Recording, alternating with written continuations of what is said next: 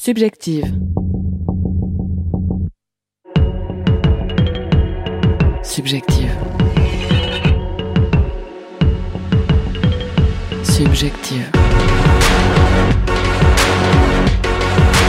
Bienvenue dans cette nouvelle rentrée sonore qui finalement n'en est pas tellement une des podcasts du nouveau média Subjective et de Groover.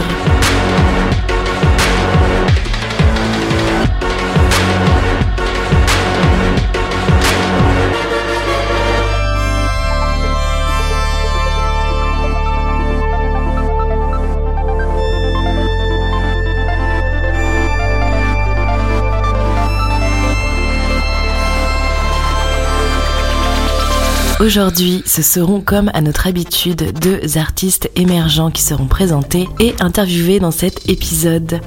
La première partie sera consacrée à Ergot, un jeune producteur parisien de 26 ans, à l'imagination débordante et à la production musicale en totale effusion, puisque celui-ci sortait il y a peu un titre tous les jeudis sur différentes plateformes et réseaux sociaux, à la façon de Riles, comme il le précise dans son interview de ses inspirations faites à travers le label Roche Music au futur de son projet rencontre avec cette nouvelle tête de l'électronique.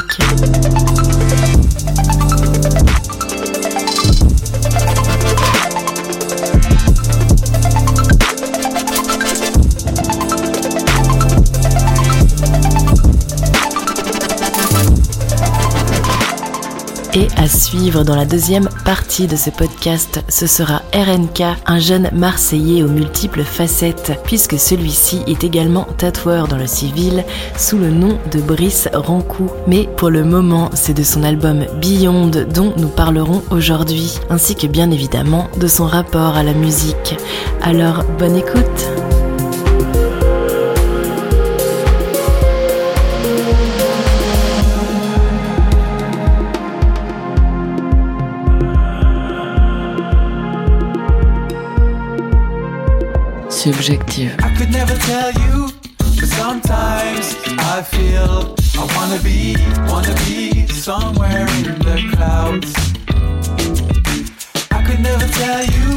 But sometimes I feel there's gotta be, gotta be somewhere you can follow me.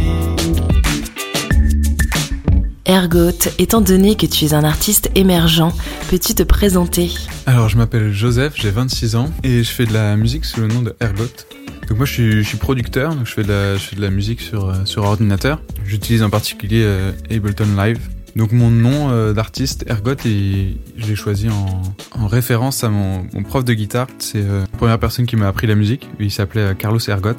Et donc j'ai choisi un nom qui sonnait un petit peu comme son, comme son nom de famille depuis mes 6 ans jusqu'à mes 18 ans. Euh, j'ai pris des cours avec lui et puis il m'a, enseigné non seulement euh, la technique de la guitare, mais aussi euh, une certaine curiosité envers le, son et envers la musique.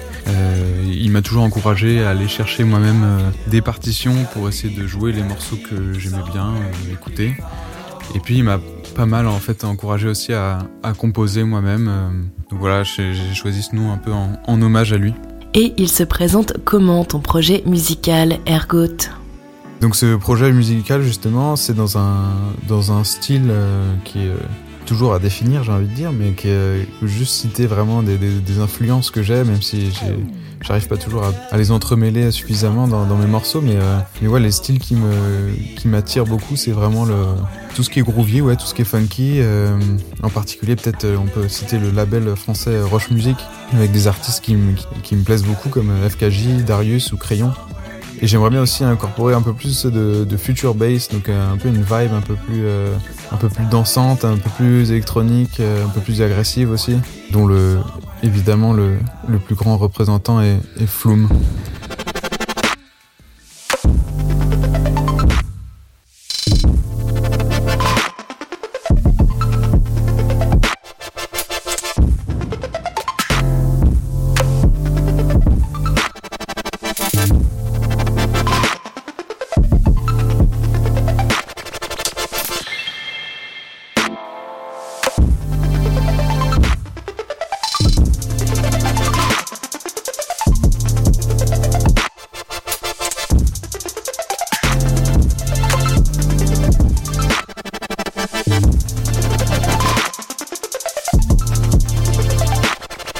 Tu as choisi de développer ton projet via YouTube, entre autres, en diffusant un titre différent tous les jeudis.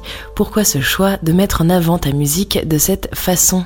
Ça fait euh, depuis janvier que je me suis lancé un peu le défi de sortir euh, un morceau toutes les semaines. Donc en fait tous les jeudis, je vais euh, publier un morceau sur SoundCloud, sur YouTube, sur Facebook et sur Instagram. Cette idée, elle m'est venue en voyant le rappeur français Riles qui avait, qui avait aussi suivi cette, cette stratégie où pendant un an il avait publié un morceau toutes les semaines. Et je m'étais dit que, bah, enfin pour lui ça a très bien marché hein, parce que tous ces morceaux maintenant ils ont, ils ont plusieurs millions de vues, mais au-delà de ça, je pense que c'était vraiment un bon challenge personnel à se fixer en fait pour, euh, pour avoir une deadline chaque semaine. Il faut, il faut finir un truc. Et parfois, en fait, quand on est musicien, enfin, on est, même tous les musiciens, je pense, sont super euh, perfectionnistes. Mais parfois, on se rend pas compte que juste l'instantané en fait d'un moment de création euh, peut avoir plus de valeur que en fait de travailler pendant un mois sur ajuster tous les petits éléments d'un mix. Donc finalement, une semaine, ça m'a paru être un un délai raisonnable pour, euh, pour faire des morceaux et apprendre à, travailler vite et, plus efficacement et puis sans, sans forcément se prendre la tête pendant des heures.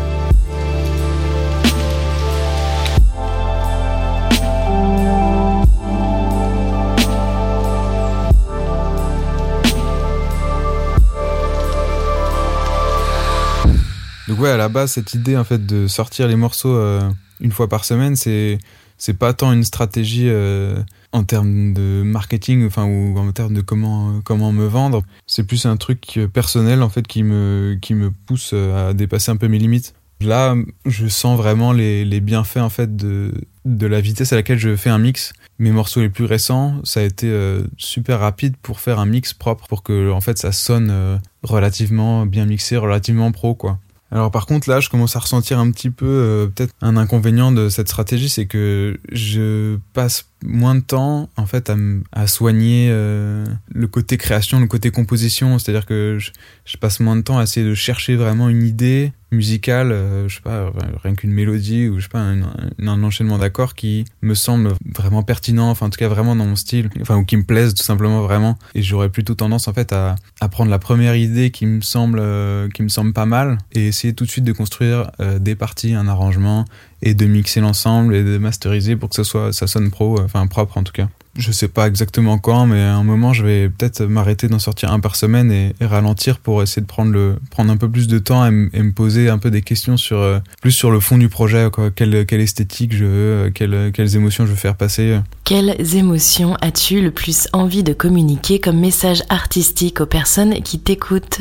Typiquement, euh, pour les, moi, les émotions que je voudrais faire passer, c'est euh, loin d'être clair, hein, je pense, mais euh, au moins, je sais qu'il y a un, un côté assez euh, calme, quelque chose d'assez posé. Tout le monde me dit que ma musique c'est du chill, mais je, pense que, j'espère que c'est plus que ça. Mais, mais ouais, l'idée c'est ouais, un, état un peu de, de, bonheur simple, quoi, un état un peu d'apaisement. Moi, si j'essaie de, de, remonter un petit peu à des, des souvenirs qui m'ont qui m'ont procuré des émotions fortes et que j'aimerais retranscrire dans ma musique, je pense qu'il y a des des moments de un peu d'insouciance tout simplement quand on est quand on est plus jeune et que on se pose pas trop de questions. Euh, je pense qu'il y a vraiment des, des moments hyper précieux là où on se dit euh, on se dit tout va bien je me sens super bien et je et je me pose pas forcément de questions sur l'avenir. Je me prends pas forcément la tête sur euh, sur ce qui ce qu'il faut faire ce qu'il faut pas faire. Enfin je trouve que aujourd'hui c'est tellement dur d'arriver à, à, à cet état d'esprit. Et, et je pense que j'aimerais bien essayer de faire passer ça à travers ma musique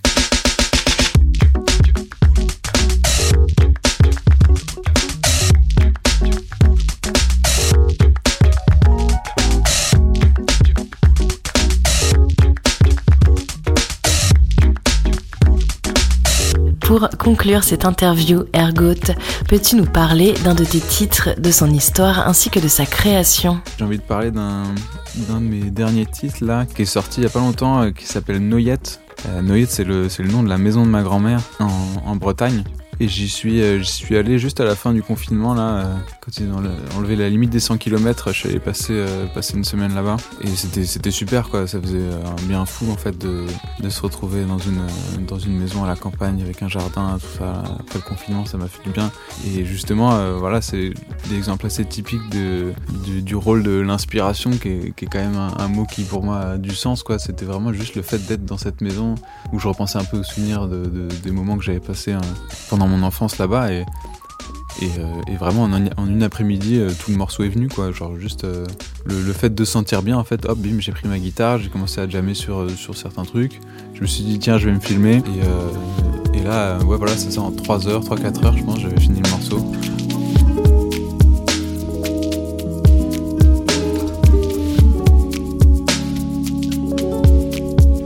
Alors que d'autres jours, peut-être travailler une journée entière sur un, sur un synthé ou travailler une journée entière sur une mélodie euh, sans, arriver à rien, mais parfois il y a des jours où ça, vient juste euh, super naturellement. Quoi. En fait, c'est ça qui est le plus difficile pour moi, je pense, dans la création, c'est d'essayer de vraiment laisser parler son inconscient au maximum. Quoi. Parce que finalement, euh, on a tellement envie de contrôler tous les éléments qu'on en oublie de laisser parler ce qu'on a un peu sur le cœur. Quoi. Enfin, laisser parler ses tripes.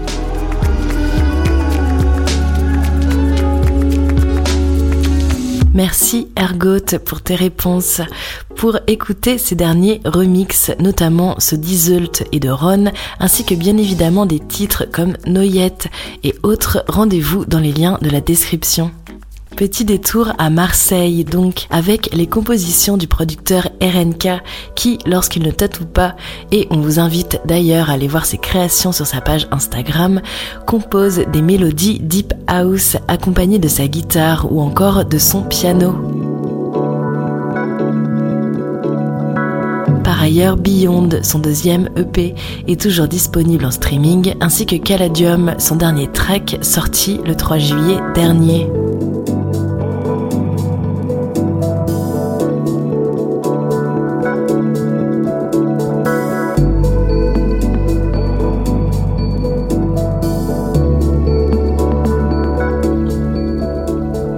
Peux-tu me parler de tes deux identités à travers la musique et le tatou? Donc euh, moi j'ai commencé la musique euh, vers l'âge de 18 ans, on va dire, en autodidacte complètement, en faisant euh, dans un premier temps des prods de rap. Euh, après je me suis vite rendu compte que voilà, sur les prods de rap, il valait mieux rapper dessus et c'était pas du tout mon fort. Donc euh, là petit à petit je me suis plus orienté vers euh, de la musique électronique, beaucoup plus facile à, produire tout seul, à sortir et, voilà, sans, besoin de personne. Le tatouage après est arrivé quand même plus tard, vers 2017 on va dire, où j'avais juste une amie moi qui, qui tatouait et vu que, étant donné que je faisais pas mal de, typographie, euh, pas mal de dessins, euh, je me suis naturellement orienté vers ça en fait, elle m'a, poussé à faire ça. Et j'ai donc démarré le tatou à cette période-là et hum, j'ai eu de suite, euh, enfin ça a de suite marché pour moi donc c'était assez cool euh, voilà, de pouvoir vivre rapidement du tatouage. C'est pas, pas donné à tout le monde mais voilà, c'était c'est plutôt cool. Et hum, le truc c'est que je, me lasse assez vite euh, des choses et c'est plutôt cool voilà, de pouvoir switcher entre, entre le tatou, euh, la musique, euh, la promotion de la musique, après faire que du dessin, faire que du tatou, je fais pas mal aussi de, de projets muraux. Donc voilà, tout ça entremêlé, j'a- j'arrive à, à fonctionner par période et à m'y retrouver. Donc voilà, c'est plutôt, c'est plutôt une chance que j'ai aussi de ce point de vue-là.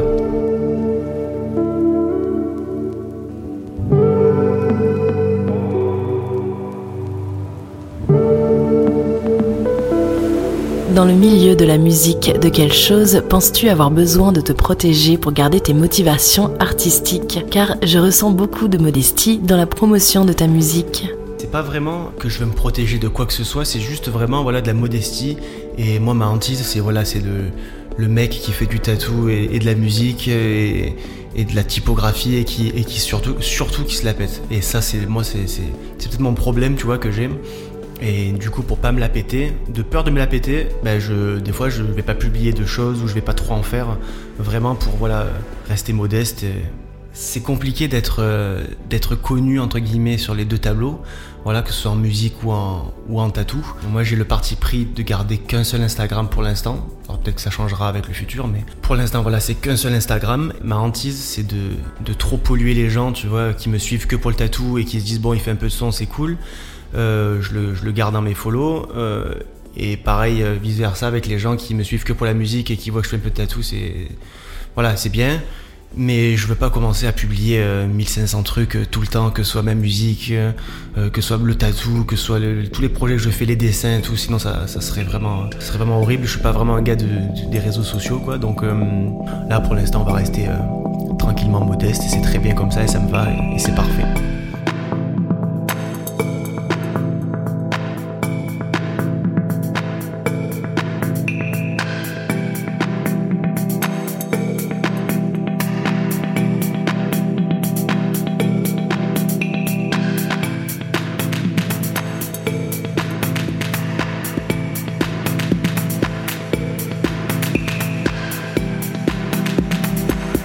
Dans quel mood as-tu besoin d'être pour créer et comment te vient l'inspiration donc moi je fonctionne euh, pas mal par période, on va dire. Moi ce que j'aime bien c'est euh, m'empêcher de composer, de toucher à l'ordi, euh, au clavier, etc. pendant pendant trois semaines, un mois, on va dire, histoire de voilà d'emmagasiner un maximum de, de créativité, de et d'énergie, on va dire. Et après quand c'est ma période de, de création, voilà, on va dire, je sais pas, entre 15 jours, 3 semaines, un mois, tous les jours, tous les jours je suis dessus, je crée sans penser vraiment, sans penser du tout pardon, au, marketing, etc. Juste je fais des créations, donc ça peut aller à une musique, à deux musiques, à trois musiques par jour. Juste voilà un gros, gros processus de création. Et une fois que j'ai assez de, de création satisfaisante, tu réfléchis on va dire à l'aspect euh, commercial. Euh, à savoir voilà si je sors un seul titre, si je peux faire un EP, si je peux faire deux EP, quelle couleur je veux donner euh, à, cette EP, quel visuel, tout ça vu qu'après moi je, voilà, je m'occupe aussi du graphisme, j'aime bien voilà, pouvoir tout, tout gérer et tout contrôler. La partie création doit vraiment être quelque chose où il ne faut pas réfléchir du tout. Juste, tu te poses devant ton ordi, tu crées quelque chose qui vient de toi. Et une fois que tu as fait tout ça, sans réfléchir, ce qui te plaît, là, voilà, on commence, comme je disais, euh, la partie plus. Euh, avec beaucoup plus de réflexion quoi. Et là tu commences à envisager le marketing, comment tu vas le sortir, euh, comment tu vas le produire, comment tu vas le mixer, est-ce que tu fais des musiques longues ou courtes, quel temps ça va durer, est-ce que tu rajoutes des samples, est-ce que tu voilà, tu crées la musique mais la base doit vraiment être faite dans la période de créativité sans réfléchir.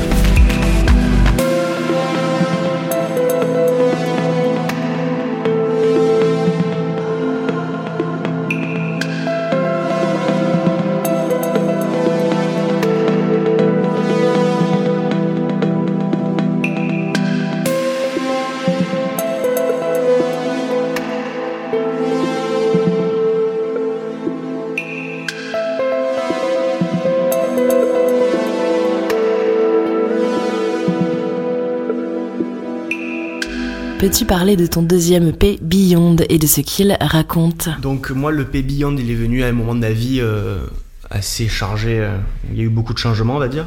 Euh, je l'ai créé quand j'ai aménagé à Marseille, donc j'ai bougé de Montpellier pour Marseille et après une séparation aussi.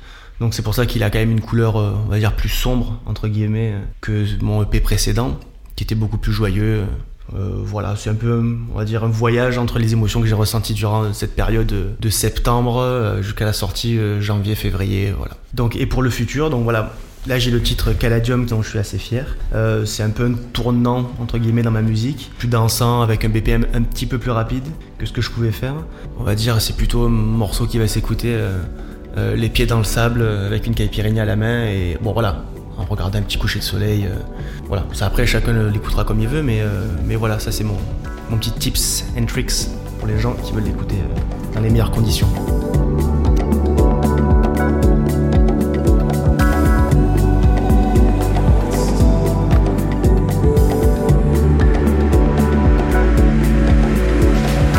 Merci beaucoup RNK pour tes réponses. À savoir que cette interview fut enregistrée au tout début de l'été, mais que l'écoute de son dernier titre Caladium peut toujours se faire dans le mood cité précédemment.